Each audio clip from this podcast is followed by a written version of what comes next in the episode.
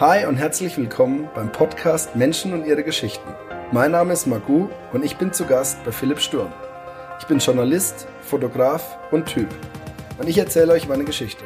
Viel Spaß. Vielen herzlichen Dank. Hallo Magu. Hi, cool, dass es geklappt hat. Und herzlich willkommen zurück in der Rhön.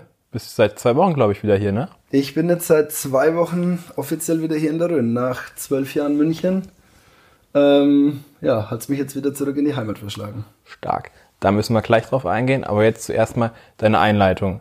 Fotograf, Journalist, Typ. Das heißt, also was heißt Typ? Was soll ich damit, was sagt uns das?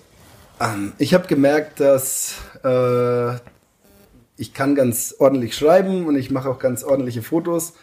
Aber oft ähm, arbeiten die Leute ganz gern mit mir als, als Mensch zusammen, weil ich halt recht schnell das Eis brechen kann. Und deswegen ähm, glaube ich schon, dass meine Persönlichkeit, also so wie ich durchs Leben streiche, ähm, ja, das mich auszeichnet. Deswegen sollte es auch auf meiner Visitenkarte stehen. Okay, macht Sinn.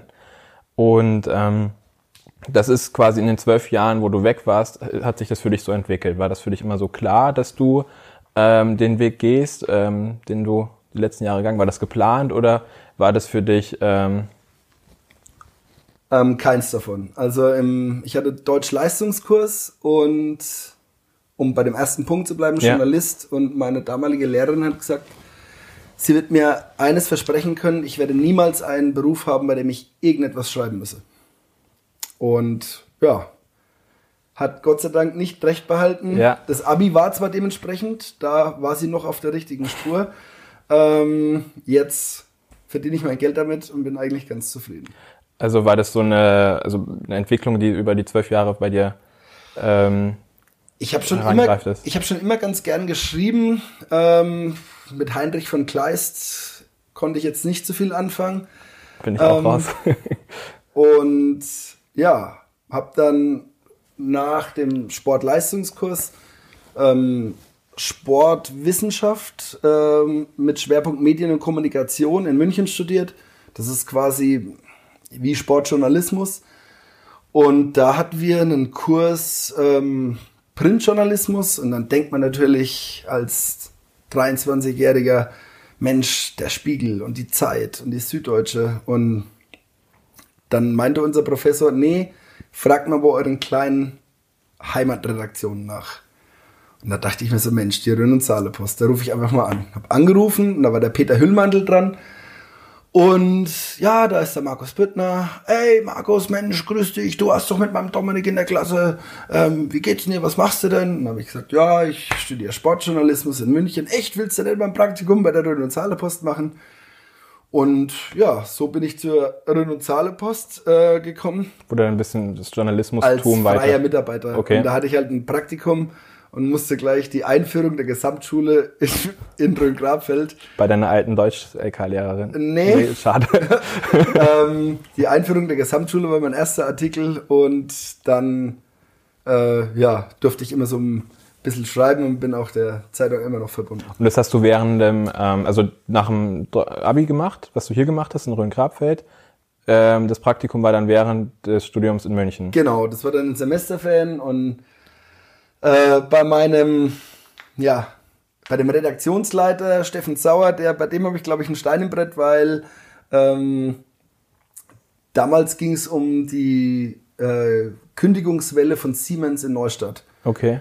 Und äh, er hat gesagt, pass auf, da ist ein, eine riesen Demonstration, die Rhön kommt mit 50 Bussen und demonstriert in München und du bist der, der das schreiben muss. Da sage ich, Steffen, es tut mir leid, da ist der erste Tag vom neuen Semester, man darf zweimal fehlen und am ersten Tag vom Semester hole ich mir schon eine Fehlstunde ab.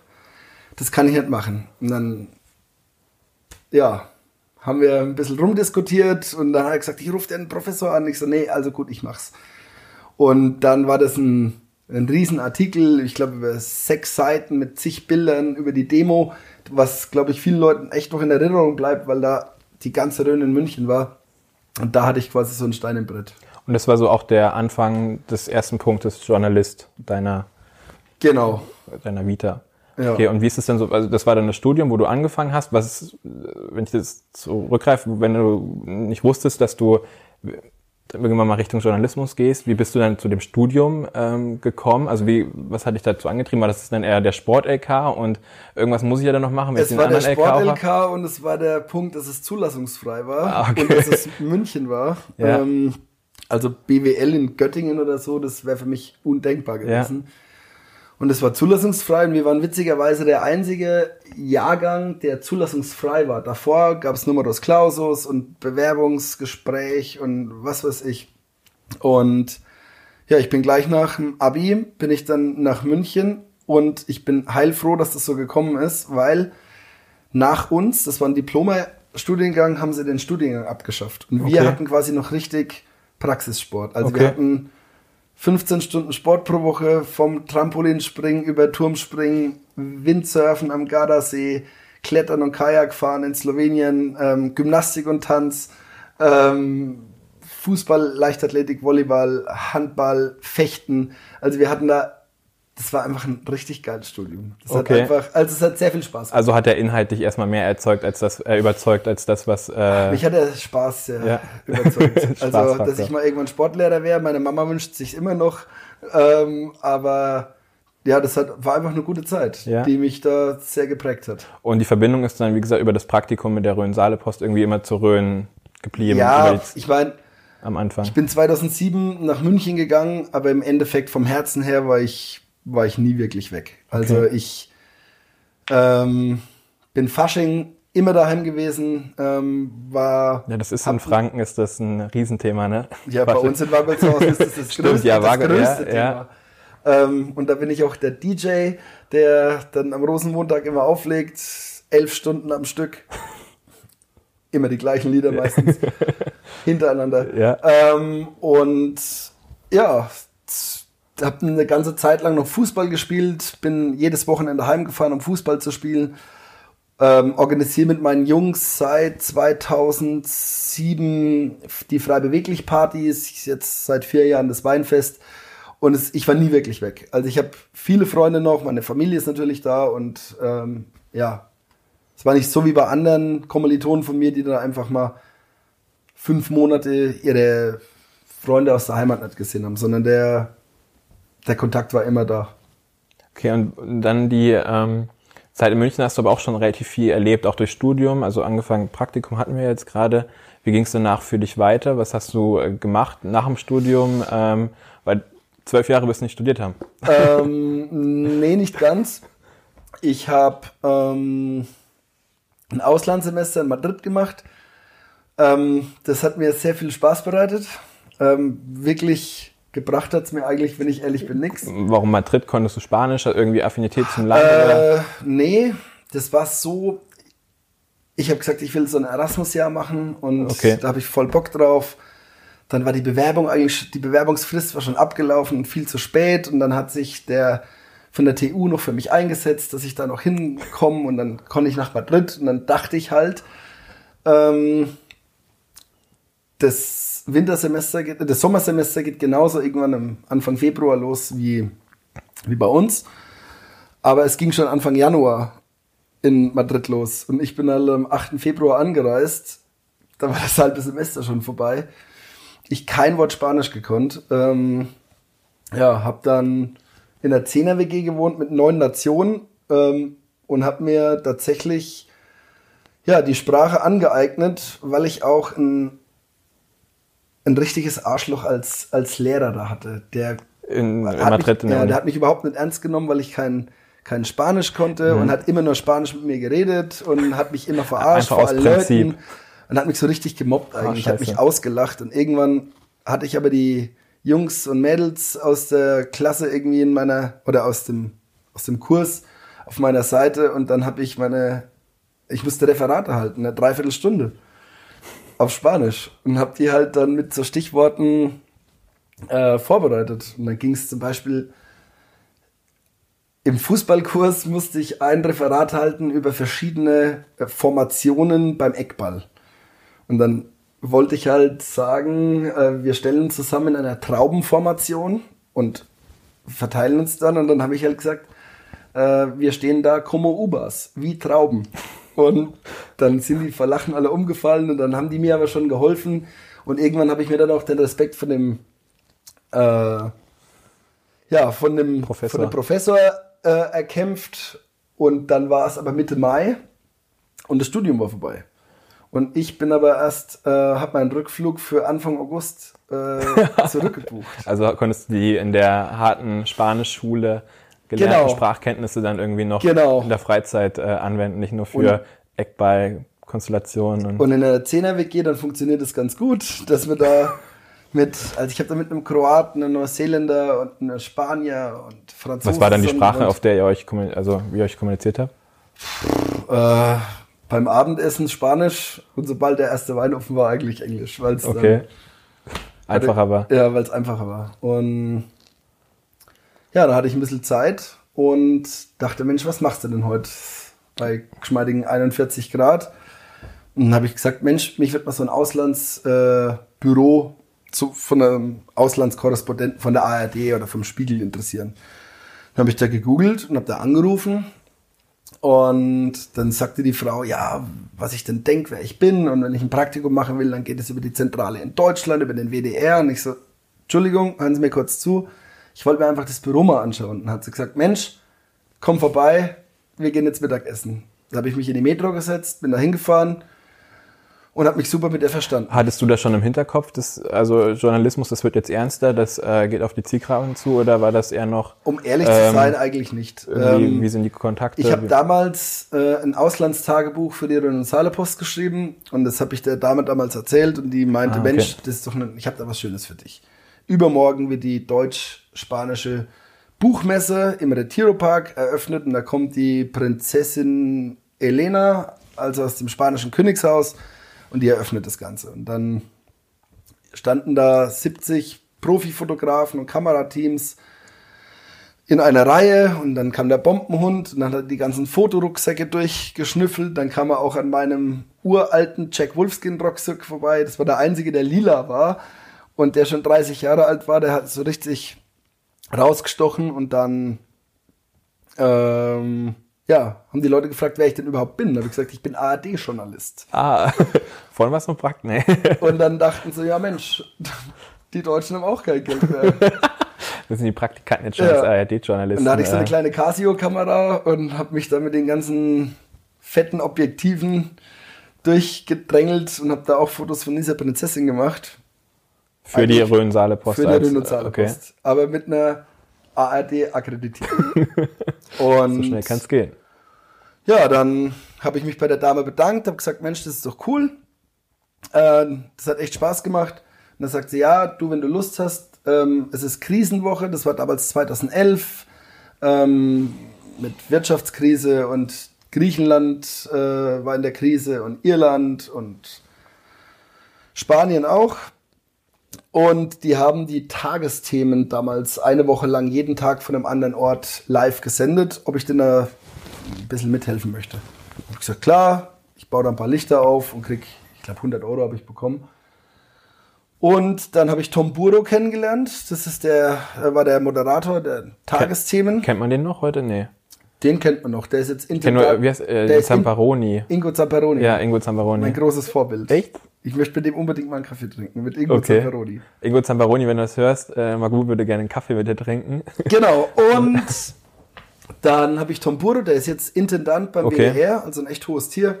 Den habe ich damals kennengelernt. Dann hat er gesagt, okay, wenn wir jetzt durch die Demonstranten, weil die damals auf diesem Hauptplatz demonstriert hatten, ähm, wenn er da durchläuft und seinen Gang macht, dann soll ich doch bitte so leicht die Leute zur Seite Also ein bisschen Türsteher- Ja, genau. Nachdem ich quasi die Lampen mit aufgebaut habe. Also vom Praktikant zum ARD, akkreditierten ARD-Journalisten Genau. zum, zum, Türsteher. Lichtauf, zum Lichtaufbau, zum, zum Türsteher. Ist aber auch äh, Genau. holprige Karriere. Und äh, drei Minuten vor der Sendung sagt Tom Buro, ey Leute, das, das Wegschieben der, der Menschen, das muss jemand anderes machen. Ich brauche den Markus hier als Live-Übersetzer. Kriegst du das hin? Ich so, ja, ja, krieg ich hin. Du hast ja eine harte äh, Spanischschule gehabt, ne? Drei Monate vorher kein einziges Wort Spanisch gekonnt Jetzt und dann läuft's. Simultanübersetzer für die Tagesthemen Ja. live. ähm, Gott sei Dank musste da ich so der nichts live übersetzen. Wie ist da so der Übersetzen. Stresspegel? Ähm, das war, ich war, also, ich habe nur gebetet und gehofft, dass jetzt Das- hoffentlich keiner irgendwie den Tomburo anspricht, dass ich da irgendwas übersetzen Ja. muss, weil das wäre mein Untergang gewesen. ja, das war Madrid. Das war so eine echt wilde Zeit. Okay. Aber die auch sehr prägend war für mich als Mensch. Einfach Wo du auch für dich so ein bisschen feststellen konntest, okay, das ist alles ein bisschen, was du vorher so teilchenweise gemacht hast mit dem Journalismus, Fotografie, ähm, mit deinem Studium, das so ein bisschen, hat er mehr Form angenommen für dich schon? Ein, ein bisschen mehr. Ein bisschen, aber immer noch Aber im nicht. Endeffekt war es einfach eine gute Zeit. Ich Okay, einfach. Ja, die Zeit Also ich habe da für mich sehr viel gelernt, mit zehn Leuten zusammen zu wohnen, auf engstem Raum in den ganzen Nationen. Dann sitzt du abends zusammen und jeder erzählt so aus seinem Land und du merkst einfach, dass irgendwelche Vorurteile und Barrieren, die man vielleicht gegen das ein oder andere Land vorher hatte, überhaupt totaler Käse sind. Ja. Ähm, und da lernt man viel über die Welt und über andere Kulturen und so. Ähm, Also war das eher so der Baustein-Typ, der da geprägt Genau. wurde, okay. Genau. Und dann bin ich zurückgekommen, habe meine Diplomarbeit geschrieben. Das war dann Ähm, 2012. Das was- war Ende 2011, Anfang 2012. Und danach habe ich mich auf Praktika beworben. Ähm, und hat gleich eine Au- Zusage vom Red Bull Media House in Salzburg. Das war ziemlich fett. Okay. Aber auch eher so, ähm, ich schau mal, was so Ja. möglich ist und was Also so mich geht. hat einfach aber, das Red Bull Okay. wahnsinnig fasziniert und die hatten einen eigenen Fernsehsender. der- gut, aber als Sport ähm, begeisterter Mensch. man muss dazu sagen, ich war davor noch, ich habe ein Praktikum bei Sat 1 gemacht. Ah, okay. Und ja, da habe ich mich von einem Polizeihund beißen lassen. Da hatte ich so einen Beißanzug an und bin von so einem Hund weggerannt. und der hat mich dann, äh, der hat mich gebissen. Jagus von, von Valhalla hieß der Hund damals. Wie Jagus? Jagus von Valhalla und der war der ganz berühmte Polizeihund, weil er irgendwie fünf Einbrecher geschnappt hat und dann haben wir einen Beitrag über den gedreht. Hast du es einrahmen lassen dann, dein, den Bissabdruck? nee, das Foto Video gemacht? gibt's noch. Okay. Und- Können wir in die, äh, hast du das, also wenn du mir das schickst, kann ich das in die ähm, Notizen zum Podcast machen. Ja, das kannst du gerne machen. Also es ist ziemlich peinlich, weil ich beim? Rennen aussehe wie Alf. Okay. Aber ja, der Redakteur sagte damals noch, ja, aber ohne Maske bitte, das ist bildstärker. Und dann ziehst du diesen zähnefletschenden Hund vor dir. Ja, das ist Bild sehr stark. Ja, genau. Und dann bin ich nach Salzburg ähm, zum Red Bull Media House, habe da bei Servus TV gearbeitet, war ähm, bei der US-Wahl 2012 dabei, als Barack Obama gewählt wurde. Das war ziemlich, ähm, ich habe das mal in einem anderen Podcast gehört, also auch ein Journalist hat da was erzählt. Das muss ziemlich krass für, also insgesamt war das eine enorm prägende Zeit oder eine enorm starke Zeit, der erste schwarze Präsident. Ähm, aber es war für Journalisten, glaube ich, enorm. Ich glaube, der ist da zum zweiten Mal gewählt worden, aber trotzdem Ah, war das, ähm, war das eine. Ist er da zum zweiten Mal gewählt worden? Ja. Ja, klar. Ja, klar. Zum zweiten So, Mal ja, ist er da ja. gewählt worden. Aber trotzdem, so eine US-Wahl, da hatten wir da Nachtschicht Ja. und das live mitzubekommen und die ganzen anderen Fernsehsender und Hochrechnungen zu bekommen und wer wann wie gewinnt äh, und dann mit den ganzen Zeitverschiebungen. Dafür war ich zuständig. Ich musste so eine fette Excel-Tabelle erstellen, wann welches Wahllokal öffnet und was zumacht. Und in Pennsylvania macht's halt da auf und dazu und äh, Okay. in Alaska hat, haben die Wahllokale noch offen, obwohl die anderen schon zu haben und dann gibt's die ersten Hochrechnungen und das ist total abgefahren. Das war ein ziemlich cooles Erlebnis und dann eben als Felix Baumgartner ähm, aus der Stratosphäre bei äh, Red Bull Stratos gesprungen ist. Da Wie war- saß ich, saß ich in der Regie. Wie war da der Stresspegel? Weil ich krieg's nur noch so vernebelt hin. Das war ja nicht so ganz klar, wie das ausgeht. Ne? Ob das, äh, dass das auch zum Schlimmsten führen kann. Ne? Ja, der Stresspegel war maximal. Und wie geht, also wie bereitet man sich darauf vor, wenn du nicht weißt, okay, äh, unser Stuntman, der springt jetzt hier gleich, ähm, das ist so der Haupteck und wir wissen aber gar nicht, Ja, wie das Ganze hier ausgeht. Dadurch, dass da alle sehr professionell arbeiten, ähm, gibt's schon gewisse Abläufe, wie man mit sowas umgeht. Also Okay. man ist auf alles vorbereitet. Also wäre er gestorben, wären danach die schönsten Flüsse Afrikas im Programm gelaufen. Krass. Also nichts über Flugzeuge, Ja. nichts über. Ähm, Also sondern komplett Ja. invers quasi zu aber das war, Thema. das war ziemlich abgefahren damals. Okay. Und basierend darauf äh, habe ich mich dann wieder in München beworben bei einer Produktionsfirma. Also bei mir ist immer so, ein Schritt bringt zu den nächsten. Hm. Das Praktikum bei Sat1 hat mich dann zu dem Praktikum bei Servus TV gebracht und das Servus TV hat mich dann zu diese Produktionsfirma gebracht, wo ich dann Projektleiter für diese Red Bull Events war, für diverse und habe ich die Vermarktung, Distribution von diesen ganzen Events gemacht, von Freestyle Motocross über Ice Cross Downhill und alles Mögliche. Und das habe ich dann auch drei Jahre gemacht und war in 15 Ländern. 2015 100 Tage im Ausland, war jedes Wochenende in einem anderen Land. Das war ziemlich wild, ziemlich anstrengend, aber irgendwann habe ich dann gesagt, du, das ist mir ein bisschen zu heavy.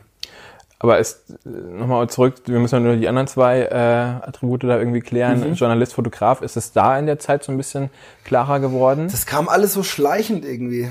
Also ist es äh, immer noch nicht so der Aha-Moment gewesen, so nee. das wird's auf jeden Fall, nee. das ist, äh, wie ich alt werde. Also ich habe natürlich immer gern geschrieben und ich musste für unsere Frei beweglich Partys war es klar, dass ich die Zeitungsartikel schreibe und es war klar, dass ich die Fotos für die Zeitungsartikel mache und ich musste auch die Facebook-Veranstaltungen, äh, musste ich die Texte und Einladungen schreiben und schon irgendwie Weihnachtsbriefe für meinen Papa querlesen und also ich hatte auch schon ein ganz gutes Gefühl.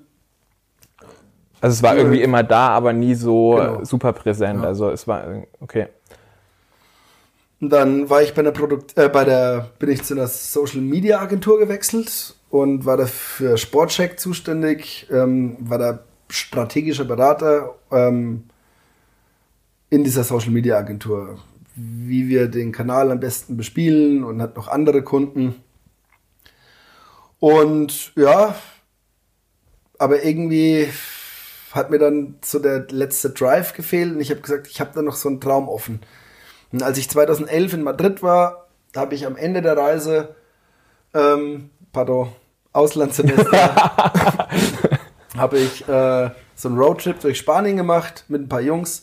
Dann waren wir in Santiago de Compostela und dann äh, habe ich so Leute an dieser Kathedrale ankommen sehen. Ich wusste überhaupt nicht, was der Jakobsweg ist oder wusste überhaupt nicht, ähm, was die da machen. Und ich habe gesehen, wie die, wie die mit ihren Rucksäcken zusammenbrechen und heulen. Und ich habe mir gedacht, wo zur Hölle kommen die her? Was haben die gemacht? Und was muss das für eine krasse Erleichterung sein, jetzt hier anzukommen?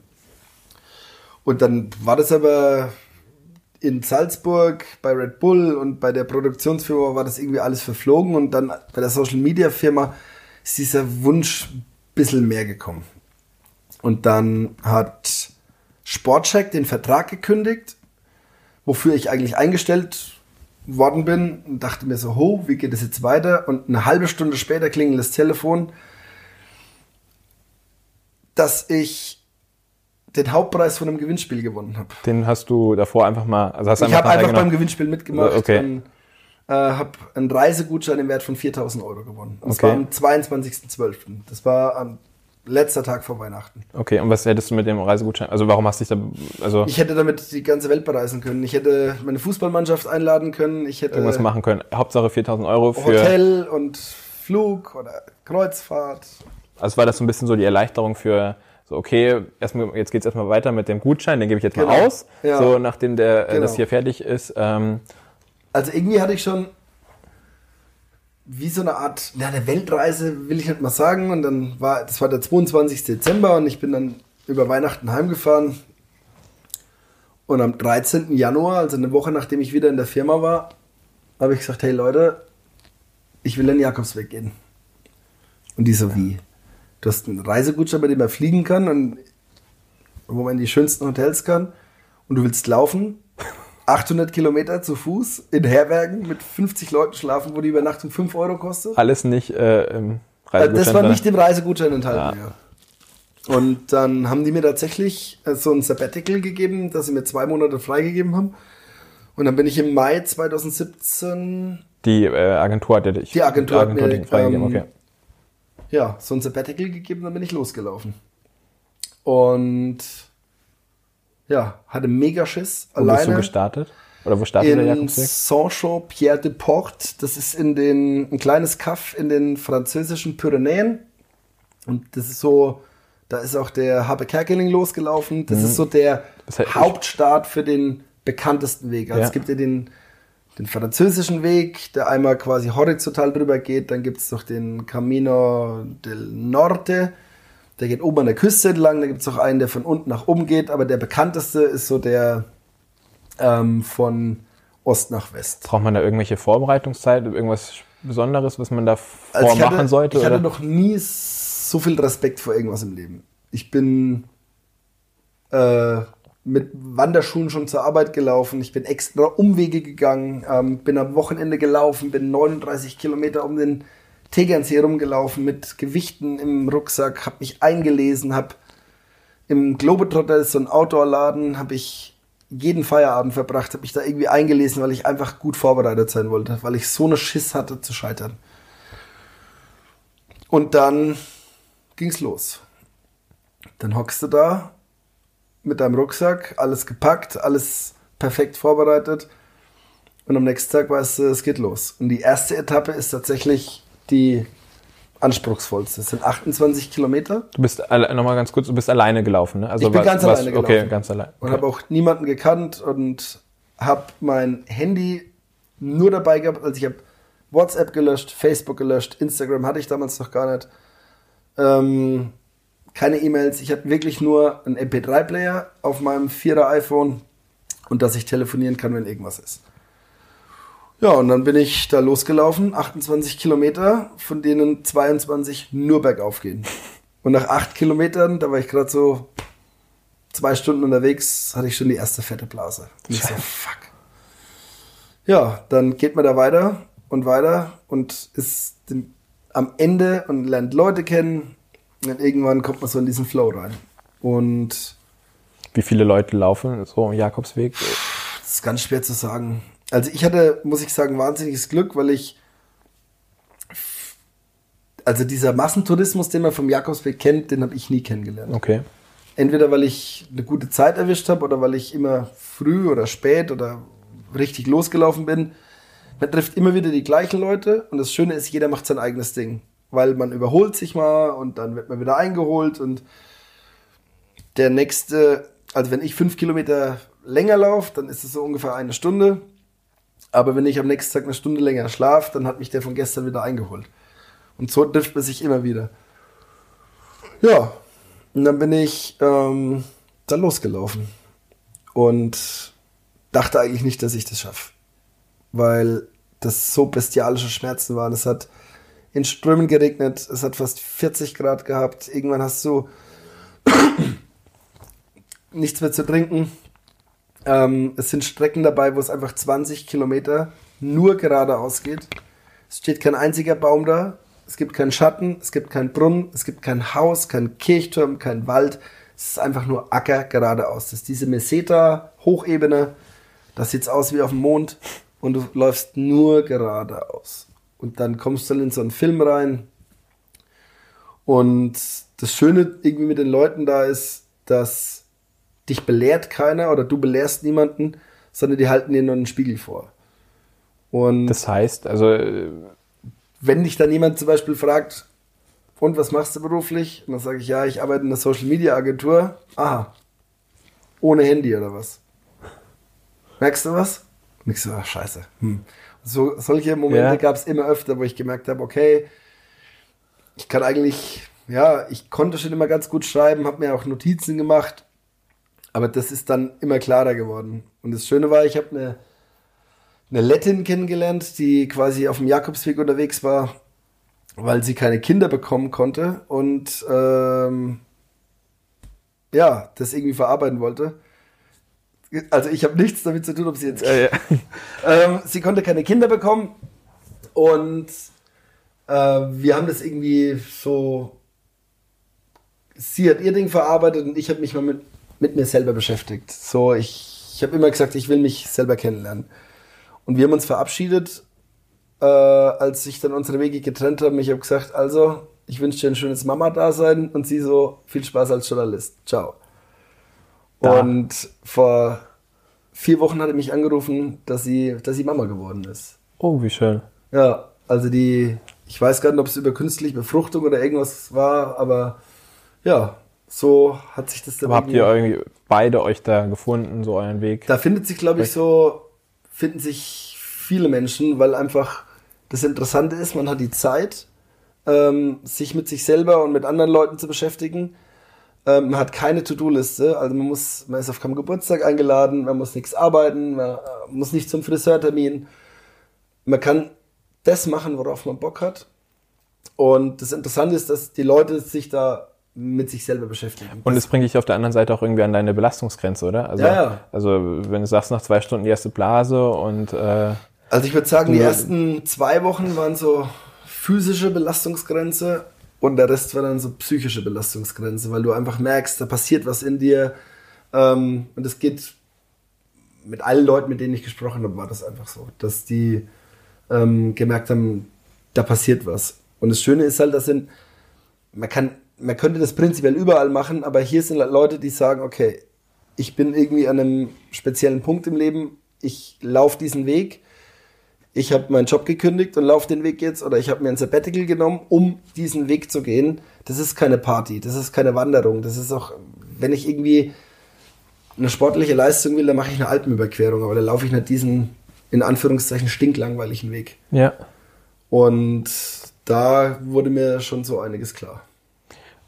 Und ähm, hattest du irgendwie mal in der Zeit, wo du den gelaufen bist, so, ich pack das nicht, ich gebe auf, ich drehe um, ich weiß nicht, was man damit macht, aber äh, irgendwie Also mal. umdrehen wäre doof, Stimmt. weil man dann wieder am Anfang ist. ja, Ähm, aufgeben ernsthaft nie, aber so unterm Tag denkst du so, fuck, was mache ich hier eigentlich?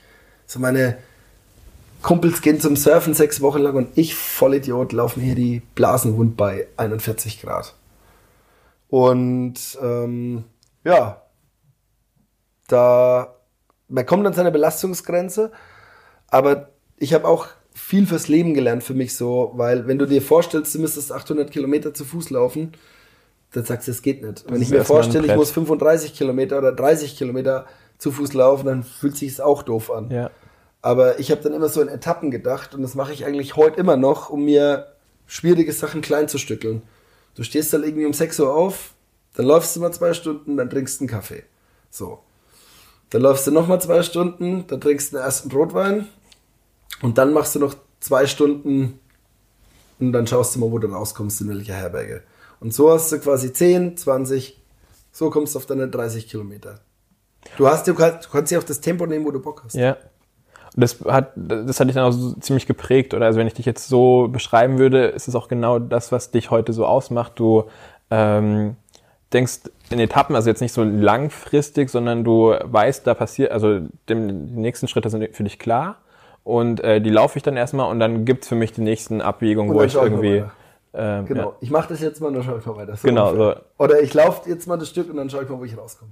Und wenn man irgendwie 800 Kilometer schafft am Jakobsweg, äh, ist man sich, glaube ich, auch ziemlich sicher, dass man dann so ein, äh, das hier in der Rhön schafft, dass man ähm, beruflich irgendwie auch immer weiterkommt, dass Dir wird da halt so einiges klar. Also, das ist so ein Abbild vom ganzen Leben irgendwie in diesem Jakobsweg. Das hört sich jetzt irgendwie komisch an, aber du überschreitest die Grenze von Spanien nach, äh, von Frankreich nach Spanien und du nimmst die Grenze nicht wahr. Dann stellst du dir erstmal vor, hm, wie doof sind eigentlich Grenzen? Ja, stimmt, Also, äh, ja. das, politische Grenzen. ja, Und dann siehst du eigentlich das mit den Vorurteilen. Dann war zum Beispiel eine Szene, da war ein, Amerikaner, der zusammen mit einem Russen gelaufen ist. Das war damals hat's auch ein bisschen gekriselt zwischen Russland und USA. Und dann kam ein Ukrainer, der konnte nicht irgendwie, konnte kein Spanisch. Und dann hat der Amerikaner zu dem Russen gesagt, Mensch, wir helfen jetzt dem Ukrainer, dass der eine Unterkunft findet. Und dann denkst du dir so, okay, wow, also die, diese ganze Sprachen, Religionen, Nationen, das ist ein totaler Käse. Ja. Weil da einfach nur Menschen unterwegs sind. Das war, das war ziemlich beeindruckend. glaube ich, ja. Das hat mich auch, wenn, also ich war jetzt noch nicht so krass viel unterwegs, aber habe auch versucht, immer so viel möglich, also mögliches an Ausland mitzunehmen, wie geht, in der Schule, ähm, danach irgendwie über ähm, selbstorganisierte Austausche, selber ein äh, Auslandsjahr gemacht und so weiter und so fort. Ähm, Willst du auch ein Bier? ich würde auch ein Bier nehmen, danke. Prost. Ähm, dass die Kulturen oder dass die Sprachen, die Herkunft und so eigentlich das kleinste Problem sind. Das größte Ja. Problem ist eigentlich nur, ähm, wie verständigen wir uns und das läuft meistens äh, mit dem Mit zweiten Bier. Prost. und ähm, ansonsten ist da gar nicht so viel Unterschied dabei. Also das ist auch so, was ich so am meisten da rausgenommen habe. Ja, und da bin ich halt, bei dieser ganzen Geschichte bin ich so ein bisschen, ich will, bei mir angekommen vielleicht. So könnte man sagen. Also mir ist vieles klar geworden, wie so Schuppen vor den Augen gefallen. Ich bin dann in Santiago angekommen und bin da zusammengebrochen, wie, hab geheult wie ein Schlosshund. Also ähnlich wie du das von anderen wahrgenommen hast? Eigentlich also, exakt genauso. Okay. Und ja. Das war das aber eher so, also, was war da die Gefühlslage? Also war das eher so erschöpfend ähm, und auch totale Erleichterung und okay. totale Dankbarkeit. Ich hätte einmal nur umknicken müssen mit dem Fuß und der Jakobsweg wäre vorbei gewesen. Ja. Oder das Knie macht Probleme oder keine Ahnung. Einfach dankbar laufen zu können, dass ich das überhaupt physisch kann, ähm, dass ich das geschafft habe, dass ich mir dieses das Ziel, das ich mir gesteckt habe, dass ich das auch erreicht habe. Problem beim Jakobsweg, und es geht vielen so, man sagt, der endet nicht in Santiago, sondern er beginnt dort, weil dann fällst du erst in ein riesiges mhm. Loch. Du bereitest dich ein halbes Jahr lang auf oder ein paar Monate auf diesen Jakobsweg vor und dann hast du es geschafft und dann stehst du da und gehst du wieder zurück nach München ja. ins Rädchen. Back to WhatsApp, back to Facebook, back to busy, busy, busy. Aber wir haben ja gelernt auf dem Jakobsweg, äh, Handy als Social Media Manager wäre vielleicht doch nicht so nein. Ja. Aber ähm, ich verstehe, was du meinst, ja. Und dann kommst du halt zurück in das Rädchen, zurück im Job. Ja, hat sich erstmal ein bisschen komisch angefühlt. Ich habe mir echt Mühe gegeben, da wieder reinzukommen. Und dann habe ich, das war Anfang August ähm, 2017, habe ich einen, einen, Artikel über den Biohof Mai geschrieben, der jetzt quasi wieder ähm, aufgebaut wurde. Der hieß damals aus der Asche wächst was Wunderbares, wurde in der Mainpost und Christian hatte ich auch schon im Podcast sogar zweimal. Ähm, der wurde da veröffentlicht und kam super an. Und das hat mir auch total Spaß gemacht. Und dann hatten die das Hühnermobil und ich die Hühner auf dem Arm und Fotos gemacht und Artikel geschrieben. Und habe gemerkt, genau das macht so richtig Spaß, über solche Menschen zu schreiben. Und das ist dann das Thema Journalismus, Fotograf, Typ richtig scharf geworden. Ja, eigentlich richtig scharf wurde es, als ich dann zurück in der Firma war, nachdem ich quasi dieses, diesen tollen Artikel über den Biohof Mai geschrieben ja. habe mit, mit dem neuen Hühnermobil. Und meine Chefin hat gesagt, du übernimmst ab heute Kentucky Fried Chicken. Hm. Wer äh, den Biohof Mai kennt, der weiß, dass ähm, da zwischen den Qualitätsstandards ähm, mehr als Welten liegen. Was da, glaube ich. Ähm und dann habe ich mir das acht Wochen angetan und musste auch noch den 50. Geburtstag vom Bucket, das ist dieser Eimer, wo da diese äh, Hühnerteile drin liegen, den musste ich irgendwie auf Social Media noch für, ja, ganz weit streuen. Und habe ich gemerkt, ich schaffe das nicht mehr aus moralischen Gründen. Hat dir da auch das, was du, ähm, hast du gesagt, im Jakobsweg hast du dich selber gefunden, dass du dann irgendwie auch von der mentalen Stärke dann einfach äh, sagen kannst, okay, nee, das äh, ist irgendwie, das bin nicht ich, das kann ich nicht, dann, dann Nein zu sagen? Ähm, also ich glaube, ohne Jakobsweg hätte ich da nicht Nein gesagt. Okay. Ich hätte es wahrscheinlich mitgemacht und hätte über meinen Job geklagt, wie scheiße der ist oder wie sinnlos der ist und hätte es wahrscheinlich viel zu lange weitergemacht und so war mir klar, ich kann das nicht länger machen. Und dann habe ich gekündigt und habe gesagt, ich mache mich selbstständig. Als was wusste ich damals noch gar nicht wirklich. Okay, aber. Also ich wusste, dass ich schreiben will und dass ich Fotos machen will, aber für welche Kunden, also ein komplett fix und fertigen Businessplan hatte ich in meinem Kopf eigentlich nicht. Ich hatte schon eine Idee, aber den absoluten Masterplan hatte ich nicht. Okay, aber kannst du da auf den Höhen und Tiefen aus den äh, doch sehr abwechslungsreichen Karrieren, was du im Studium und auch danach irgendwie erlebt hast, heute dann profitieren und plus der mentalen Stärke, die du dir am Jakobsweg irgendwie angeeignet hast? Ähm, also man lernt schon mal, was überhaupt möglich ist. So diese Mischung aus ohne Spanisch zu können, ja. ähm, den Tomburo als Übersetzer zu dienen vielleicht, wenn es drauf ankommt, oder einfach sich auch Sachen zuzutrauen, an die man nicht eine Million prozentig glaubt, aber das geht schon, wenn man vom Innersten von sich überzeugt ist. Und so, ja, kam das, also ich habe da viel gelernt aus dem, was ich bisher gemacht habe. Das mich, glaube ich, dahin gebracht hat, wo ich heute bin, weil ich auch ziemlich gut im Kontakte pflegen bin und habe dann äh, wurde dann von meiner ehemaligen Chefin, die dann auch den Job gewechselt hatte aus der Social Media Agentur, ähm, habe ich dann für Mercedes-Benz schon Fotos gemacht und äh, habe dann für die TZ und Merkur in München geschrieben und bin dadurch irgendwie, also es, es hat schon irgendwie immer funktioniert. Man darf sich nicht verrückt machen.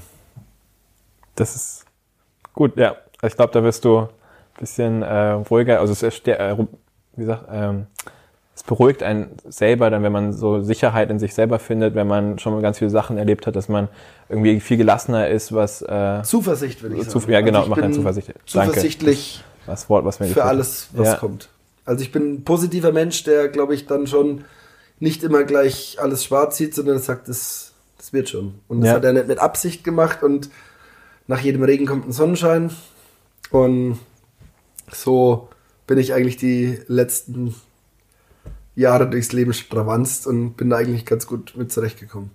Witzig. Und wenn man dir jetzt äh, weiter folgen will, wo kann man das am besten machen? Weil die letzten zwölf Jahre waren schon sehr rasant, sehr abwechslungsreich. Ähm, wo kann man dir heute folgen, man die nächsten zwölf Jahre mit ähm, also viele Leute folgen mir, wenn ich mit meinem alten kleinen roten Auto durch die Rhön fahre, weil das ist dann immer eine sehr lange Schlange, weil ich gesagt habe, ich fahre nicht schneller als 70. Also ich entschleunige die Region mit meinem okay. Oldtimer, mit meinem Derby. Ähm, ich schreibe noch für die Zeitung, aber ich bin natürlich jetzt als für Heimatunternehmen, habe ich dieses Magazin rausgebracht, Röhnmensch Idee, zusammen mit der Julia Träger und dem ganzen Verein Heimatunternehmen. Ähm, und bin jetzt eben seit kurzem wieder hier, weil ich eben auch, äh, ja, meine, meine Freundin hier gefunden habe. Okay. Die ich seit längerem kennen. Also seit 20 Jahren ja. eigentlich, aber wir sind erst seit eineinhalb Jahren zusammen. Das ist die Kata vom Blattwerk in Wilfershausen. Früher im Wagolshäuser Dorfschwimmbad gewesen mit zwölf Jahren. Dann irgendwie die Wege getrennt, als ich in München und Botswana und überall war und dann doch wieder irgendwie am Wagolshäuser Feuerwehrfest ähm, zurückgekommen. Also kann man schon festhalten, die nächsten Jahre werden auf jeden Fall mit Kata zusammenlaufen. Äh, oder irgendwas wird da. Genau, also das ist vielleicht der einzige Punkt, wo ich sagen würde, ja, wir machen das jetzt mal, dann schauen wir mal weiter. Nee, da bin ich tatsächlich äh, ähm, sehr zuversichtlich, dass das funktioniert. Aber sonst lässt du dich bei deinen beruflichen Tätigkeiten. Wobei man sagen treiben. muss, ich glaube, ohne den Jakobsweg wäre ich jetzt nicht mit der Kata zusammen, weil da habe ich irgendwie gemerkt, zufrieden zu sein. Also ich bin, glaube ich, da zufriedener geworden und dankbarer und ich habe meine, ich will nicht sagen, dass meine wilde Zeit vorbei ist, aber ich kann jetzt guten Gewissens in der Rhön wohnen, wo dich auch nicht hier so drauf einlassen, irgendwie. wo nicht so High Life ist wie ja. jetzt in, in Berlin oder München oder ja. New York. Aber ich weiß eben die Rhön hier auch zu schätzen, glaube ich, äh, mit ganz anderen Augen. Also ich beobachte den Wald, ich mache Fotos von der Rhön, ich ähm, fliege mit meiner Drohne über um, um Spots, die ich aus der Kindheit noch kannte und jetzt wieder ganz anders wahrnehme als Fotograf quasi ähm, und lernen die Rhön nochmal ganz anders kennen. Auch durch die Distanz von zwölf Jahren München. Okay. Und die Bilder werden auf Rhön meine Heimat und Co. auf deiner eigenen Seite, das ist glaube ich ein Blog, veröffentlicht, wo man dann die, das, wo, da wollte ich eigentlich hinaus, draus, drauf hinaus, wo man dir dann weiter folgen kann, was du die nächsten Jahre erlebst. Rhön meine Heimat, deine Seite. Instagram bin, heiße ich Turbomago, aber ich glaube in der Rhön da, das kriegt das man schon irgendwie kriegt man irgendwie mit. Okay. Irgendwie kriegt man es mit. Sehr schön.